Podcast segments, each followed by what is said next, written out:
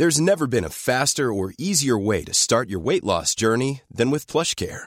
PlushCare accepts most insurance plans and gives you online access to board-certified physicians who can prescribe FDA-approved weight loss medications like Wigovi and Zepbound for those who qualify. Take charge of your health and speak with a board-certified physician about a weight loss plan that's right for you. Get started today at plushcare.com slash weight loss. That's plushcare.com slash weight loss. plushcare.com slash weight loss. Heraldo Radio. El dedo en la llaga. Había una vez un mundo en el que nadie creía. Un país de historias inexplicables. Una nación con personajes asombrosos. Santo Tomás tenía razón. Hay que ver para creer. El México increíble, las verdades que duelen, la voz de los que callan, el dedo en la llaga. Infórmate, diviértete, enójate y vuelve a empezar. El Heraldo Radio presenta El Dedo en la Llaga con Adriana Delgado. Sigo cruzando ríos, andando selvas, amando el sol. Cada día sigo sacando espinas de lo profundo del corazón. En la noche sigo encendiendo sueños para limpiar con el humo sagrado cada recuerdo.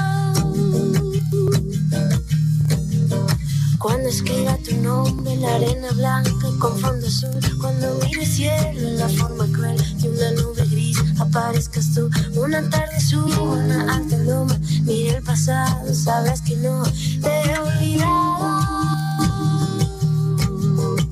Yo te llevo dentro. Bueno, así iniciamos este dedo en la llaga con mucha emoción. Y bueno, ¿qué les digo? Estamos escuchando Hasta la Raíz con Natalia Lafourcade. Y esta canción forma parte del sexto álbum de estudio de la cantante y compositora mexicana que fue lanzado al mercado en el 2015. Qué mar maravillosa canción y le doy muy buena bienvenida. Muy buena bienvenida, iba a decir para que veas cómo me emociona Mira mi querido mi Mauri Flores. Gran con- columnista de la razón, conductor de programa, la billetera. Bueno, Vendemos lujo. pancita los Bueno, domingos. ¿qué? O sea, haces de todo tú, mi Sí, Mauri. digo, la pancita me queda re bien. No, bueno, intelectual, Ah, y además, periodista. además, además acuérdate que también ofertamos, reportero. ofertamos medias. Oye, pues vámonos muy rápido porque tenemos una agenda súper llena con Denise Cuadra para que nos diga dónde puso el dedo en la llaga el día de hoy. Vámonos. Hola Adri, muy buenas tardes a ti y a todo tu auditorio. Bueno, pues una de las notas eh, que salió el día de hoy es que el Banco de México evalúa usar reservas internacionales para financiar y resolver las deudas de Pemex, lo cual está generando una controversia, ya que por una parte el director corporativo de finanzas de Pemex, Alberto Velázquez García, comenta que este es un tema que merece revisarse. Por otro lado, la secretaria de Energía, Rocío Nale, expone que es una excelente propuesta. Esta idea fue planteada el 16 de junio cuando el consejero independiente Juan José Paullada preguntó a los miembros del Consejo de Administración de Pemex, entre los que se encuentra la secretaria de Energía y el subsecretario de Hacienda Gabriel Llorio, si ya habían explorado la opción de que el Banco de México invierta sus divisas en bonos de Pemex. Sin embargo, pues hay que tomar en cuenta que la ley del Banco de México establece que las reservas no pueden invertirse en activos en moneda nacional ni en activos que no puedan venderse fácilmente como proyectos de infraestructura.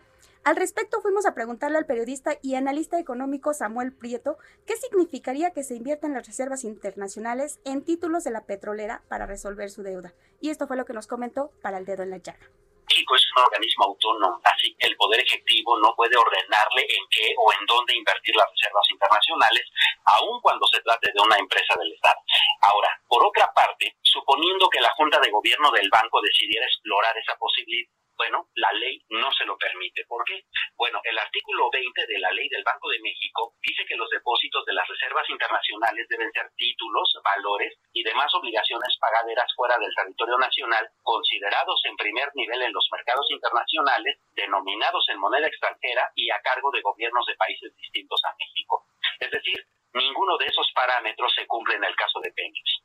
Ahora veamos desde el punto de vista de la conveniencia. Eh, invertir en Pemex es un riesgo muy grande. Suponiendo que las reservas internacionales estuvieran comprometidas de esa manera, volvería a haber una crisis, pues tal vez parecida a la que sucedió en 1995.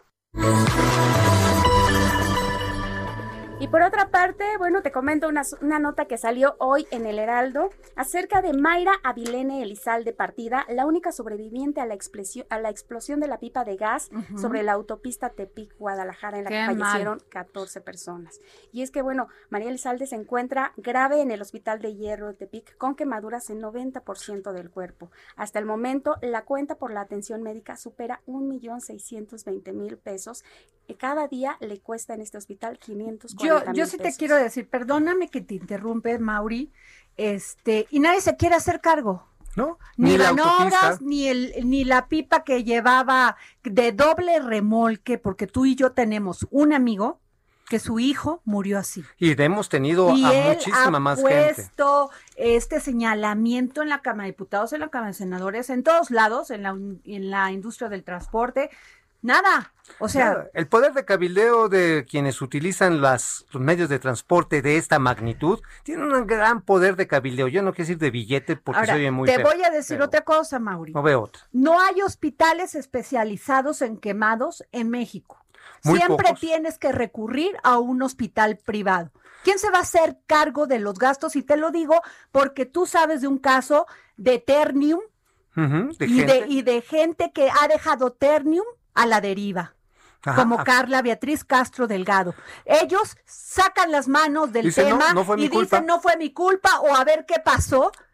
Fíjate que el sea, problema un de la tema de negligencia, de civil- impunidad y sí le hablo desde aquí a la secretaria del trabajo a María. María, María Luz Alcalde, que se ponga a las- trucha, al ¿eh? secretario de la Secretaría de Comunicaciones y Transporte, al de Banobras Ujú, Así, a Jorge y al de Caminos y Puentes, porque no pueden dejar a esta niña Ahí sin en seguro y en esa indefensión. Y luego otra al, ya- a, las, al, a las instituciones, a los institutos de salud, porque aquí no les preocupan los quemados. No, realmente aquí lo único que se está quemando es el prestigio del servicio público de salud, porque no lo hay. No lo hay realmente, a pesar de que hay avances tecnológicos, quiero decirlo, desarrollados por el IPN, ¿eh? Ajá. con los tratamientos de sábila no, y no, les vale. pero no los incorporan vale. Te voy a, a decir una cosa, mi Mauri, públicos. porque además ya me hizo, pobre chava, o sea, está sufriendo las de Caín con una cuenta, ya me imagino a su familia enorme en el, en el hospital. Y el trauma y que, que los representa. hospitales no se compadecen, ellos cobran, es un negocio. Cai- caigas el muerto. Entonces sí, ojalá algún abogado Importante, sí, conocedor de estos temas, sí, un abogado civil se haga cargo de daños y prejuicios que puede haber ocasionado todo esto a estas a estas personas que murieron y en especial a esta niña que está viva. ¿Sabes qué? Aquí yo sí extraño el activismo que antes tenía la Secretaría de Comunicaciones y Transportes, porque hemos vivido uno y otro pipazo y otro accidente y otro choque y otro y otro. ¿Te acuerdas uno en Ecatepec? Claro. Que se fueron sobre las casas y hubo no recuerdo qué cantidad de muertos. Ahí en ese caso agarraron y obligaron a que le- a las empresas que estaban relacionadas con el accidente le pagaran a los afectados. Aquí nadie sabe, nadie supo. Yo le diría, ¿dónde está Jorge Arganis? Yo sé que acaba de llegar ahí al despacho de la SCT, pero esto es de Moby Dick, ¿eh? esto es ya, ya, o sea, es, a ver, ¿quién es el responsable? La empresa que tenía permiso para transportar y paguen, le indemnicen. Pues, aquí está un caso así. ¿Cómo se llaman las empresas, Denise? Las empresas se llaman, la gasera es Transportes de Gas Sol, Ajá. también Mm, sería mira. acudir con Banobras Arac y con operadoras de Capufe, que estas últimas dos hasta el momento pues no han dado O ningún sea, eh, pues una demanda tiene que- Claro. que, empezar la familia porque así se van a respetar los derechos de las personas. Se supone y que más cuando tienen- te dan un boleto que se supone que tiene un seguro. Seguro, sí, pero bueno, trata de cobrar un seguro de Farac o trata de cobrar un seguro de Banobras o un seguro de estos que te da Caminos y Puentes. Bueno, es como tratar de cambiar el número 13 Pues, de un boleto de tendrá lotería. que cambiar, Mauri. No, tiene que tendrá cambiar. que cambiar. Tenemos un presidente que todos los dice- días dice pues, que esto ya cambió. Pues hay que Entonces, hacerlo, hay que hacerse la efectivo. verdad, ¿no? Bueno, pues vamos a la, a la tercera nota, Denise. Y en un tema más, Adri, bueno, te comento que ayer el Senado de la República aprobó con cambios la llamada Ley Nieto, esta ley que impulsaba el titular de la Unidad de Inteligencia, Santiago Nieto, para ordenar el bloqueo de cuentas bancarias sin orden judicial cuando existan indicios de financiamientos al terrorismo o lavado de dinero. La aprobación se hizo con dos modificaciones. La primera establece que sea la entidad financiera y no la unidad de inteligencia financiera la que debe hacer del conocimiento del cliente o usuario que ha sido incluido en la lista de personas bloqueadas.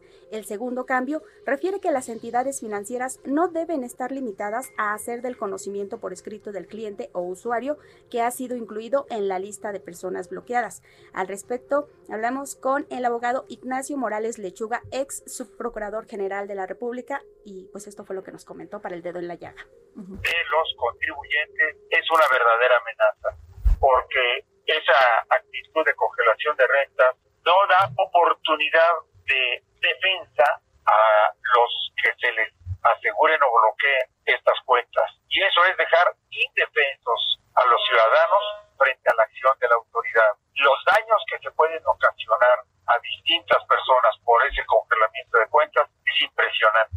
Yo quiero pensar el de todos los contribuyentes que manejan cuentas por, por cuentas de terceros que se les bloqueó una, una cuenta y los daños y las demandas de los terceros en contra de los retenedores o administradores es, puede ser algo que origine la quiebra de estas personas. Me parece una actitud muy peligrosa que debiera tener un freno previo y ese freno debe ser el Poder Judicial. Yo creo que el sistema no debe cambiar. Cambiarlo es un peligro y una amenaza para los derechos humanos y las garantías individuales de los contribuyentes. Ah, pues qué declaración de Ignacio Morales Lechuga. Bueno, esto suena a la Santísima Inquisición. Así era la Inquisición en la época de la colonia. Te decían, eres piar una ofensiva de Eternum y vas para atrás, ¿eh? Te quitaban todo, ibas a dar ahí a los tormentos y después a la pira. Entonces, pues, este, no hay mucha diferencia. O sea, sí ya cambió esto, pero pues parece como que para la época virreinal. Sin palabras. Sí, yo sí las tengo porque sabes qué. Es que imagínate una empresa, voy a hablar de una empresa que hace su chamba. Ajá. No digamos bien hace su chamba, distribuye los vales, por ejemplo, para el Ajá. gobierno federal. Ajá. Y va a recibir, porque ya se dio el concurso, va a recibir 6.300 millones de pesos para distribuirlo en los vales de los trabajadores del gobierno. Bueno, cuando ingrese ese dinero al sistema financiero, se van a activar las alertas y le van a bloquear un contrato que ya tiene con el mismo gobierno. Oye, este, pues no es hasta darse un balazo en los pies. Digo, la verdad, ¿eh? Qué barbaridad. En fin, este, muchas gracias, Denise. Gran trabajo periodístico. Sí, no, no, ¿eh? muy bueno. Gracias por traernos todos los días exclusivas para el dedo en la llaga. Y bueno, la llaga pues, duele. sí. Y nos vamos con don José Luis Camacho para que nos diga cómo van las cuestiones, a ver que van a hacer alianzas todos los partidos, mi mamá. Uy, ahora sí que parece No, que bueno, ¿sabes qué? El tema de la ideología en este país está muerto. Pues es, Ahora se dicen centro derecha, derecha izquierda, Ajá. o sea, los que son de izquierda pasan a la derecha. Bueno, tenemos una izquierda trompista. Liberales, neoliberales, que yo Ajá. nunca he entendido por qué neo, si lo, liber- lo liberal ya es libertad, Pues- y por qué tendrían que estar en contra de eso, pero bueno, esa es mi Ah, opinión. Este, pero vamos con don José Luis Camacho. José Luis. La opinión de José Luis Camacho en el dedo en la llaga.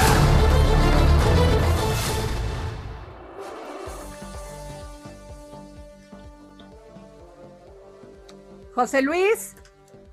Adrianita, buenas tardes. Ay, este, contéstame porque los minutos se van en esta vida. Oye, cuéntame lo de las alianzas, querido. Te quisiera, antes de entrar en tema, hacer un breve comentario de- sobre lo que acaban de informar muy acertadamente de esa llamada ley Nieto.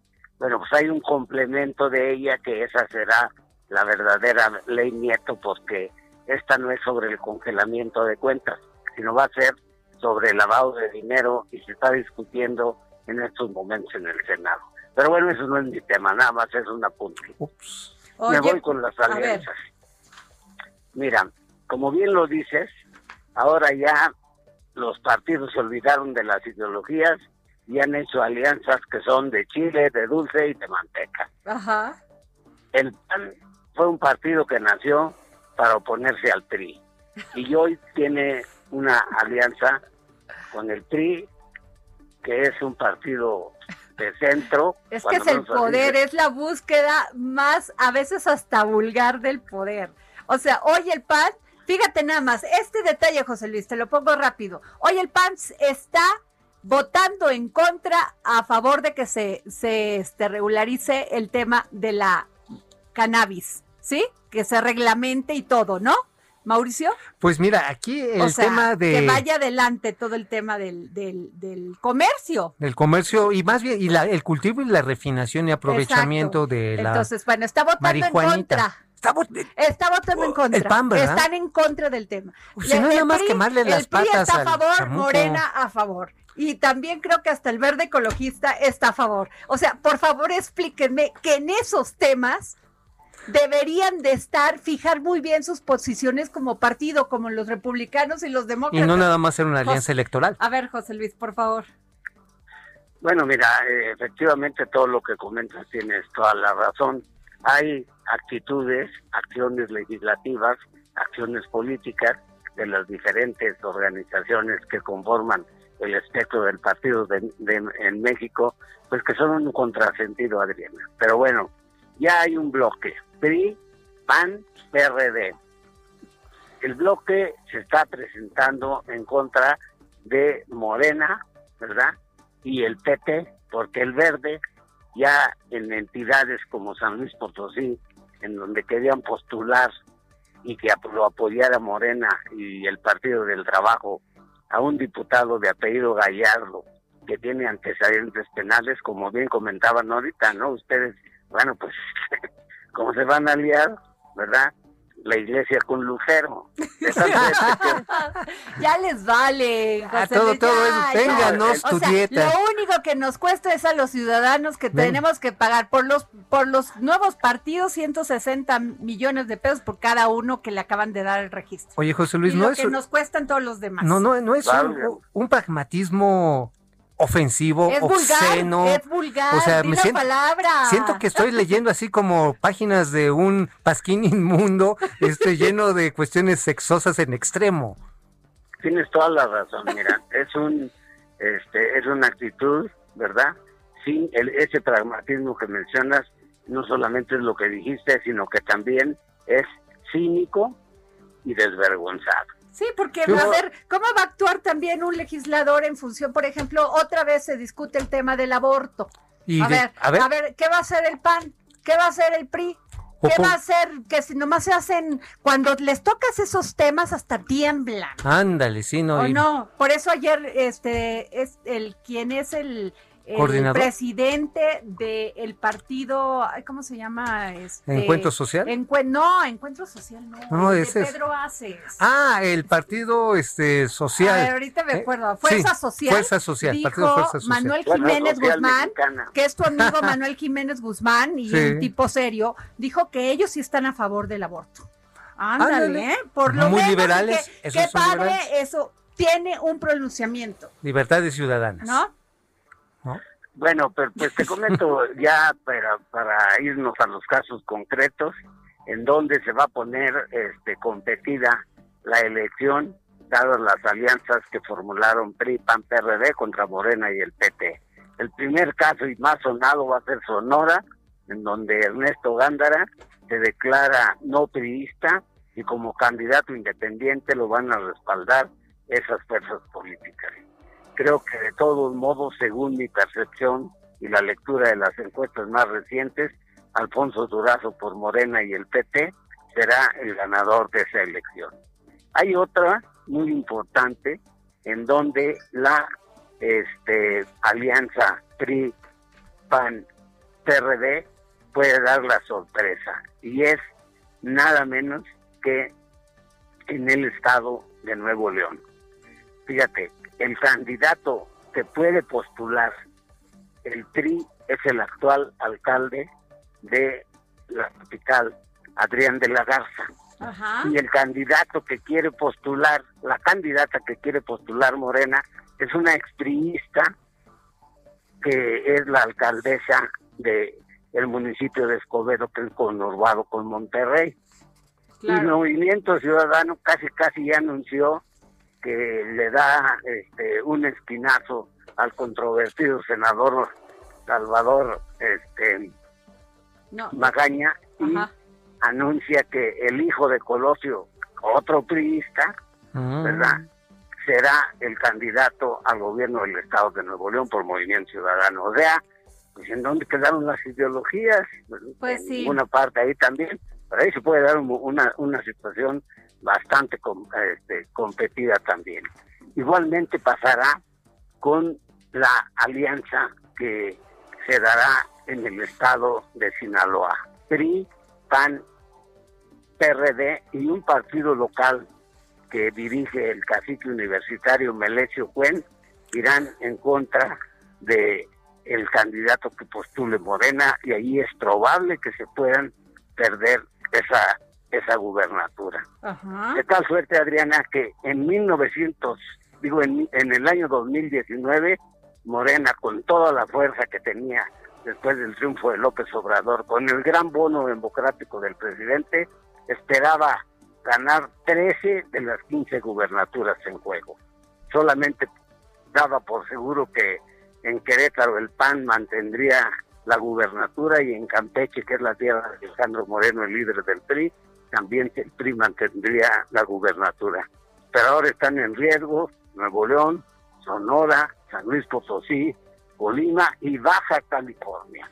Y en Baja California sale el fiscal como candidato el, del actual gobierno de, de Jaime Bonilla como candidato, es probable que Gustavo de Hoyos, el líder de la Coparmex, sea apoyado por esa alianza y contaría con todo el capital político de ni más ni menos que Jorge Hanron como PRI. No, bueno. De tal, de tal suerte que esto se pone abracadabrante y esperemos a ver en dónde se confirman las alianzas, los candidatos, y ya podemos hablar de ello una vez que pasemos la etapa que había yo comentado, en donde analizaremos cómo van las posibilidades de los partidos políticos en las 10 principales ciudades de la República, tales como Guadalajara, Monterrey, Tijuana, etcétera. Pues, pues entonces nos... Gracias, querido José Luis, y nos, y nos, comunicamos el lunes para que nos digas del handicap 2021.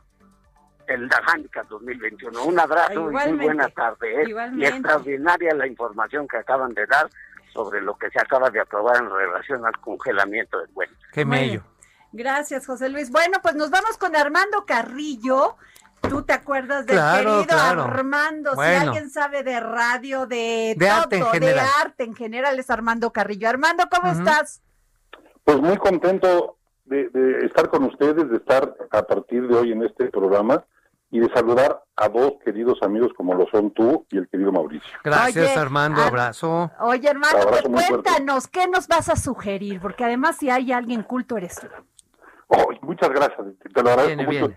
Mira, más, que otra cosa, soy un enamorado de estos temas y toda mi vida me he dedicado, como tú bien sabes, a trabajar con ellos. Ajá. Fíjate que, eh, pues, siguiendo el nombre del programa, quisiera poner el nombre, eh, el, dedo en la llaga en algunas cosas. Por ejemplo, me encontré en puestos de periódicos, en, los que están en las esquinas, una para entrar ya en materia, una publicación que me pareció verdaderamente atractiva y muy importante para mencionarla. Es una biografía en, una edición de estos tipo de revista, que es una biografía del genio atormentado, así se llama el suplemento este, sobre Beethoven.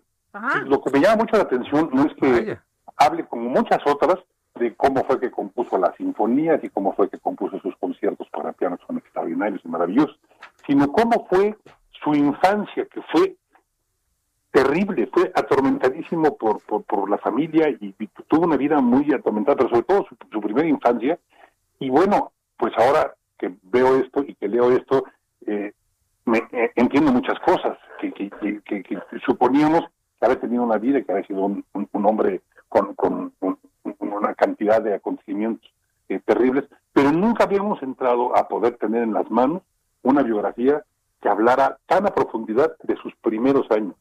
Y bueno, me parece sensacional y quiero poner en la llaga que es una biografía que no se había publicado y que está muy fácilmente de localizar en todos los puestos de periódico. Ah, mira qué bueno. Órale, es una buena noticia.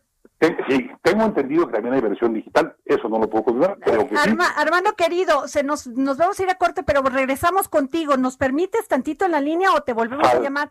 Por favor. más, estoy siempre aquí a tu orden. Gracias. Gracias. Nos vemos a un corte y regresamos. Aquí el dedo en la Aparezcas tú una tarde subo una alta loma. Mira el pasado, sabrás que no te he olvidado. Yo te llevo dentro hasta la raíz. Y por más que crezca. Sigue a Adriana Delgado en su cuenta de Twitter arroba Adri Delgado Ruiz. Además, te invitamos a enviar tus opiniones y comentarios en texto o por mensaje de audio a través de WhatsApp al 55 2544 3334. Y si quieres escuchar El Dedo en la Llaga de El Heraldo Radio, en cualquier momento y donde quiera que te encuentres, descarga el podcast disponible en Spotify y iTunes. Heraldo Radio.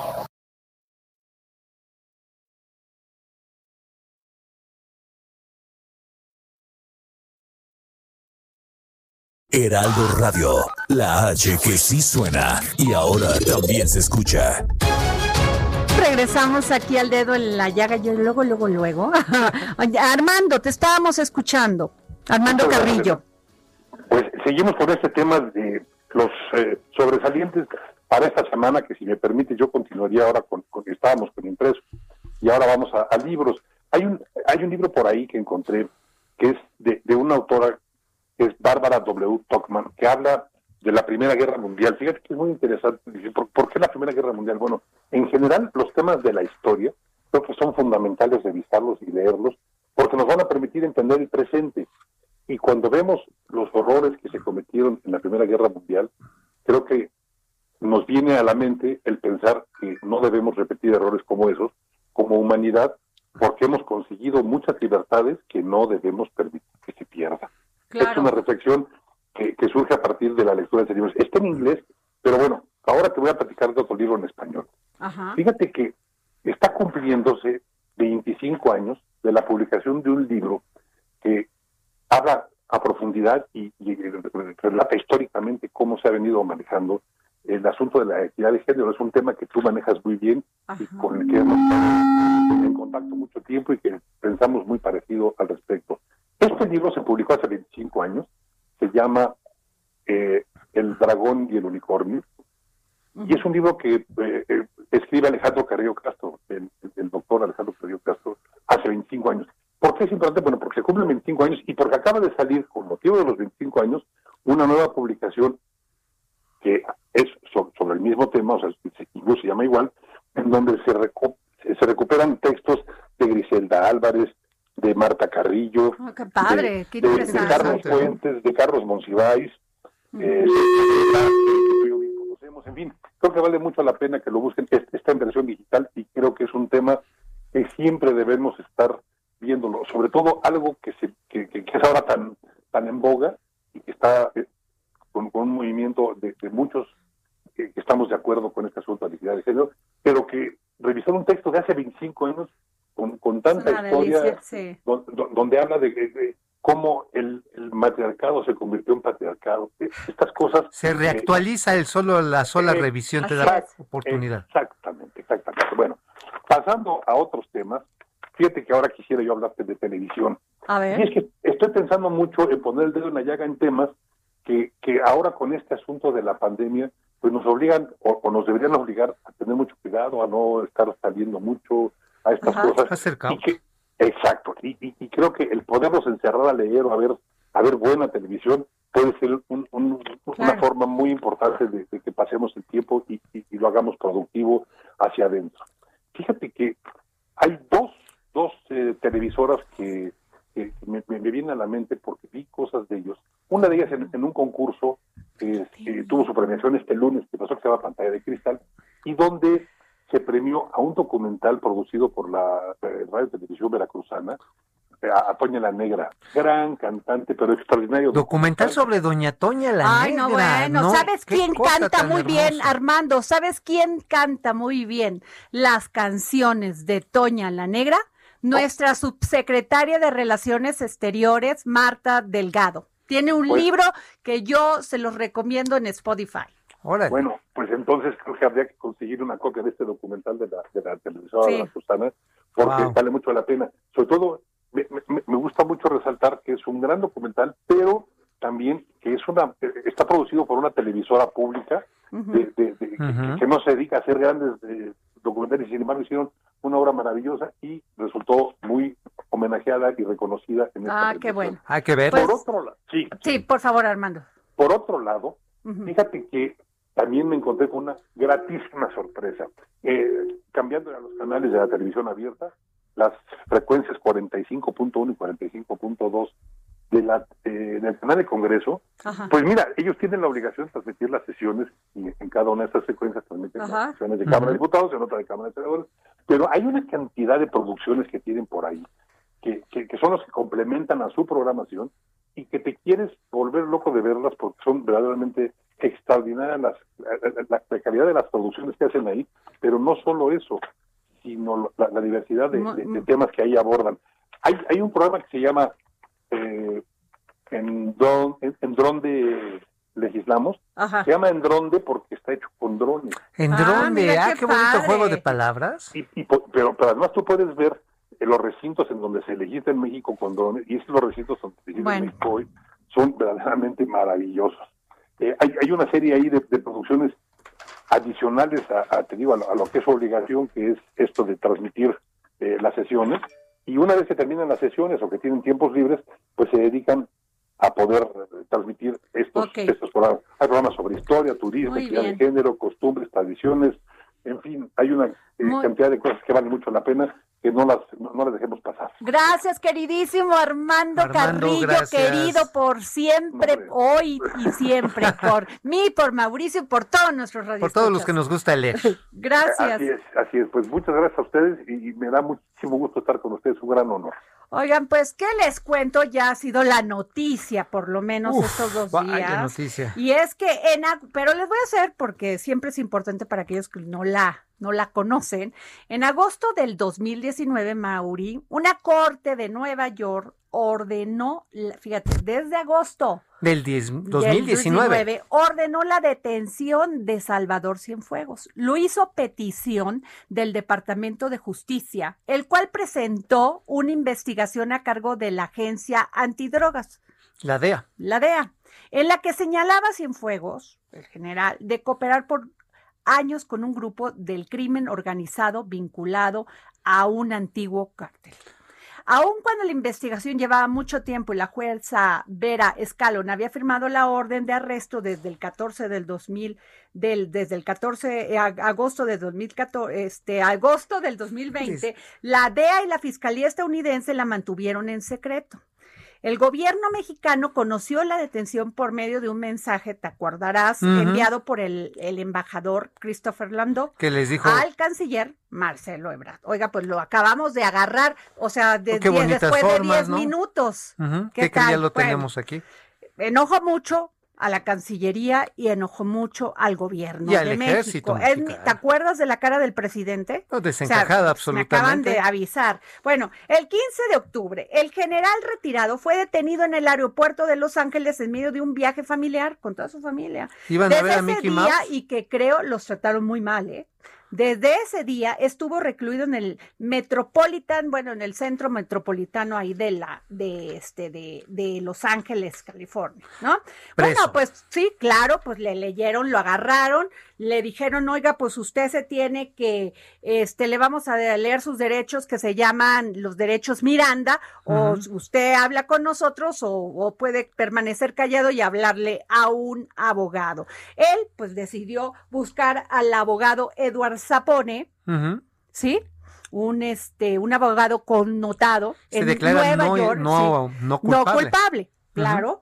Y este, y bueno, pues ahí empieza toda esta travesía, no solamente del consulado mexicano, sino también de los abogados del, del general Cienfuegos. Vaya desdoro ¿Te acuerdas que el PRI dijo que había que pagar la de la, de, la defensa del en la Cámara de Diputados que había que pagar la defensa de del el general Cienfuegos. Bueno, pues, el 20 de octubre, al ser presentado en una audiencia inicial ante el juez Alexander McKinnon de la Corte Federal de California, el fiscal Bell Bendin acusó al exsecretario de Defensa Nacional por delitos que se cometieron entre diciembre del 2015 y febrero del, del 2017, que incluye, bueno, tres por manufactura, este, distribución e importación de heroína, marihuana y todo. Y por lavado de dinero. El fiscal Beldin dejó en claro que no había confianza en que el, el caso fuera exitoso si se desclasificaba la información a la contraparte mexicana. Mira nada, más, o sea, no le confiamos a la justicia mexicana. Beldin hizo mención directamente a la posibilidad de que Cienfuegos tuviese un ambiente favorable en México para sustraerse a la acción de justicia. Bueno, pues el, asunto es que lo mandaron a Nueva York, le leyeron sus derechos, le hicieron de conocimiento ante el Tribunal eh, Federal allá en el este de Nueva York. Acusaciones gravísimas. Le hicieron y puso el, el, el, juez, dijo, oiga, esto es gravísimo, no le puedo dar fianza, ¿eh? Se queda guardado. No le puedo dar fianza, esto fue en, en Los Ángeles, no le puedo dar fianza porque estos, estos, este, esta denuncia es gravísimo, los cargos son gravísimos, y pues va usted para Nueva York para que, o sea, en este lapso que tiene 30 días para presentar su defensa, todo, pues si es, si está acusado. o no. Pero de repente. Pero pues, ¿no? El asunto es que, bueno, pues resulta que ahora ya no hay, no hay delitos graves que perseguir, pues no hay Nada. Ahora sí, un cisma en el Poder Judicial de Estados concedió en 15 minutos la moción solicitada por el Departamento de Justicia de Estados Unidos para retirar los tres cargos por narcotráfico y uno más por lavado de dinero. Así más así o más rápido. Y lo mandaron al otro día en avioncito a Toluca y aquí no ha pasado nada. Ahora dicen el gobierno federal dice que pues este como aquí no está acusado de nada y no hay una denuncia presentada ni nada, pues que pues, Entonces ya no entendí. Ya no entendí Yo tampoco. Ya no, la verdad no lo entendí. Pero tenemos a Ricardo Rafael. Ok. No, bueno, ¿Quién no lo conoce? Y a mi querido Alejandro Ope en la línea. De temas, de temas de seguridad y políticos. Así es. Querido, empezaría con Alejandro después de todo esto. No sé si lo dije bien o lo dije mal, pero más o menos. Alejandro, ¿qué piensas? Esto es un esperable caso, indudablemente. Eh, yo creo que anticipaba la situación del, del, juego, uno suponía que o llegaría a juicio o que después llegaría a un arreglo con la fiscalía. Em, esto eh, es muy inusual. Em, considerando que los casos son los casos federales, eh, el retiro de cargos sucede solo en el 5% de los, de los casos. Ajá. Y normalmente sucede porque eh, algún testigo clave eh, decide no cooperar o porque eh, un eh, o, o, porque alguna procedimental en la detención o, una violación del proceso, etcétera. Es nada de esto parece haber ocurrido aquí. Lo que ocurrió aquí fue una negociación política y diplomática entre el gobierno de México y el gobierno de Estados Unidos, eh, que llevó al retiro de cargos ordenado desde el ápice del Departamento de Justicia, ordenado por el fiscal general William Barr. Eh, esto eh, abre, dos, abre dos preguntas básicas. ¿no? Uno es por qué el gobierno de México inició una ofensiva política y diplomática para traer de vuelta al, al, al, al general Cienfuegos. Y aquí yo creo que la única explicación que es razonable es que fue resultado de una eh, presión importante por parte del estamento militar. ¿no? Yo creo que eh, el alto mando del ejército vivió la detención del general Cienfuegos como una eh, como un agravio a la institución, no, solo una acusación en contra del general, sino como un agravio. Eh, y, se movilizaron y le pusieron presión a los civiles, empezando con el presidente de la República para que activaran los mecanismos que se, que se cuentan, ¿no? las, herramientas con las que se cuenta para eh, llegar a un acuerdo de esta naturaleza. La segunda pregunta que surge es eh, ¿por qué el gobierno de Estados Unidos cedió? ¿Qué puso en la mesa el gobierno de México? Eh, ¿Qué lo convenció de que era mejor eh, retirar los cargos eh, al general Cienfuegos y enviarlo eh, a México para, para que eventualmente sea procesado por los tribunales mexicanos. no, todavía no lo sabemos del todo. El, el canciller de Ebrard sugirió que esto que le dijo al, al, fiscal Barr y a otros funcionarios estadounidenses que esto afectaría el clima de colaboración entre los dos países. no está enteramente claro cuál sería el alcance de eso, pero se ha rumorado que, y ha salido en notas eh, de medios estadounidenses que esto parece lo que pusieron en la mesa, pues, si no la expulsión de, de, de agentes de la DEA, sí, eh, la reducción en el tamaño del, del, número de, agentes de DEA en México y eh, de limitantes, lo mismo para otras agencias de inteligencia, lo mismo para la cooperación en el marco de la iniciativa media, etcétera, ¿no? por fue eso supuesto suficiente, ese fue el, el, no estoy tan no estoy muy seguro, no sé si hubo, digamos, además de este garrote, algún tipo de zanahoria, eh, si se ofreció que a cambio de esto habría más cooperación, ¿no? Con, la red, por ejemplo, o si eh, esto también una reflexión del aparato de inteligencia de Estados Unidos que eh, la detención del general Cienfuegos eh, podía generar un clima de inestabilidad en México eh, podía generar un problema político serio y que eso era más importante, es más importante para los Estados Unidos mantener eh, la estabilidad en México que procesar a alguien con creencia falsa. Ricardo Rafael, por favor. Adriana. Muy buenas tardes, Ricardo. ¿Qué piensas de todo esto que hemos comentado? Bueno.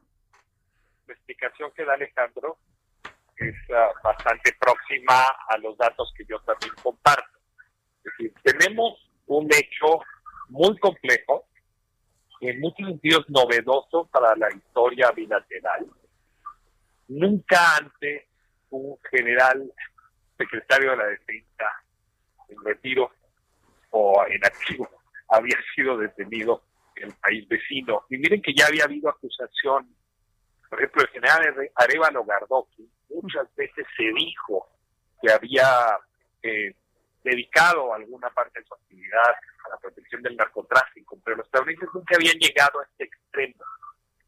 Y en ese sentido, pues se entiende el argumento de parte de la élite militar cuando presionando al presidente, que fue lo que hicieron.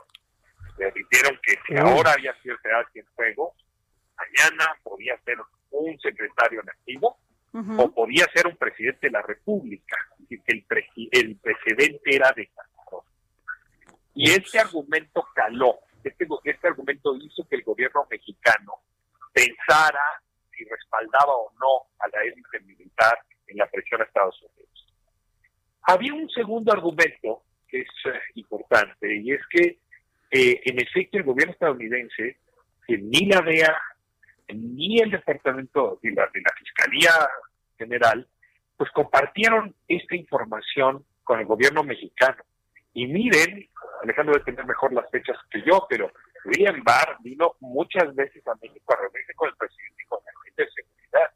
De hecho, juega mucho para lo que está pasando, una relación muy estrecha que se construye entre William Barr y Alejandro Gertz Manero. Hay una, una reunión, una relación de confianza es un poco el argumento del gobierno mexicano. No puede ser que todos estos meses y años ya de relación no les hayan permitido tenernos la confianza de que estaban investigando a General y además que ya había una orden de detención. Entonces, se da esa tensión y ahí es cuando la Cancillería se juega la carta más complicada que se puede haber jugado, que es decirle a Bar, como dos adultos, gente grande, ¿eh? Si ustedes no permiten que el juicio de Cienfuegos se lleve a cabo en México, porque eso es realmente lo que le pidieron, que la investigación y el juicio se hiciera en México, vamos a acotar sensiblemente las actividades de la oficina de la DEA en el país. Y la oficina de la DEA en el país no es chiquita, ¿eh? no tiene pocos agentes, es un monstruo. Y en ese sentido, la amenaza era creíble, o sea, se está yendo la administración Trump y puede en efecto llegar la próxima administración con una DEA desmantelada en México, cosa que no es buena idea para los Estados Unidos. Claro. Así es que en esa tensión es que, cuidado, no se retiraron los cargos, como decía Alejandro, porque no haya cargos, ¿eh? pues es que, perdón, es que es lo que no entendemos, este Alejandro y Ricardo, porque el juez Alexander McKinnon no lo dejó ni, ni que pagar una fianza, porque dijo que los cargos eran graves y que habían, habían tenido 10 años de, estar investigando, pero Mauricio Flores tiene una información, por favor. Sí, fíjate, Ricardo, Alejandro, aquí acaba de salir los pronunciamientos a través de Twitter del congresista Albio Cyrus y también de pues este Vicente González, ambos congresistas en Estados Unidos, de que piden de que prevalezca la justicia, así le dicen, en el juicio que se le pueda llevar al general Cienfuegos en México. Es decir, ya se quedó prendida una, pues una, un cisma en el sistema político y judicial de los Estados Unidos. Déjenme nada más cerrar la idea con este Ajá, Por favor. Es decir, el, fiscal, eh, eh, eh, el, fiscal que presentó el retiro de cargos, lo que le dice a la jueza Amo es que los cargos son suficientemente sólidos para consignar y mantener en el proceso hacia juegos pero que por asuntos internacionales se ha optado por que ese juicio se lleve a cabo en México. Y Amon, y es una frase con la que los quiero dejar, la jueza que desestima los cargos, dice, confío en que la justicia mexicana llevará a cabo este proceso con los más altos estándares del derecho. Cuidado, ¿eh? nos mandaron la boleta, se la mandaron a Gespanero. Por eso me parece muy complicado asumir que ahora se va a esconder el expediente y se van a estimar aquí también los cargos. Ahora viene una siguiente discusión, pero esos dos discursos son muy importantes para entender lo que pasó. No se desestimaron, desestimaron penalmente los cargos, sino políticamente, y hay confianza política de que en México se va a continuar el proceso penal. ¿Y seguirá? Alejandro. Mira, ayer cuando llega el, general Cienfuegos a México, el no por, por, la PGR, digo por la FGR ahora, eh, es recibido por la FGR, la cual le informa que... ¿Sí, bueno? Sí, aquí estamos. bueno? Sí, claro. Sí. ¿Sí se me escuchan? Sí, perfecto. perfectamente, claro. sí, eh, eh, bueno, le informa al personal de la Fiscalía, le informa al general Cienfuegos que eh, hay una carpeta de investigación abierta eh, eh, en la cual aparece como presunto imputado. ¿no? la fiscalía no ha determinado esa carpeta, no ha, y yo creo que no lo hará por varios meses. hay, hay varias preguntas que, que vale la pena hacerse. Uno, si parte, una parte del expediente parece ser intervenciones telefónicas, intervenciones de comunicaciones. La pregunta es quién judicializó esas intervenciones. Eh, telefónicas, ¿no? Eh, y si, eh, eh, si no fueron judicializadas, si se realizaron si no fueron judicializadas, si resultan válidas en un, en, un juicio penal en México. hay posiciones, yo he leído posiciones encontradas al respecto. pero ese es, ese es un elemento central. El otro elemento central parecería ser los testimonios de testigos protegidos. Uno de ellos, eh, al parecer, era el del exfiscal de Nayarit, Edgar Beitia, eh, eh, que fue también detenido, procesado y, condenado en Estados Unidos como parte de un... el cartel del H2, ¿no? qué está hablando. ¿Perdón? Perdón, al, Ricardo, está, estamos aquí con... ¿no ¿Escuchas a Alejandro Ope? Nada, no tengo idea. No, no, no, no, no, Estoy, Me quedé fuera de la conversación. Ah, perdón, este, Ricardo. A ver, ahorita estamos aquí con producción. A ver, perdón, estabas dándonos el punto de vista, este, Alejandro, a ver si te escucha ya Ricardo. Sí, bueno, es decir, la, fiscalía le informa al general Cienfuegos que hay una carpeta abierta en su contra, ¿no? Que hay una carpeta abierta que surge de este proceso político, ¿no? Eh, es decir, no, no surge una investigación autónoma de la propia fiscalía, y al parecer tiene como base la investigación que se realizó allá. Ahora, bueno, este, eh, Ricardo, por favor, danos tu último en estos dos minutos, Tu, conclusión, por favor. a ver, estamos teniendo que empatar dos sistemas judiciales muy distintos. Y hay que decirlo, ¿eh? allá se producen peras y aquí se producen manzanas. Diferentes, absolutamente. Las pruebas que se presentaron para el gran jurado en agosto del año pasado y que llevaron a la detención posterior de Cienfuegos, en Estados Unidos son muy válidas. En México no sabemos todavía si cumplen con los estándares de prueba. Y este es un problema muy serio para el fiscal Garzanero, porque si las pruebas que le entregaron no cumplen con los estándares, va en efecto a desestimar aquí también el caso.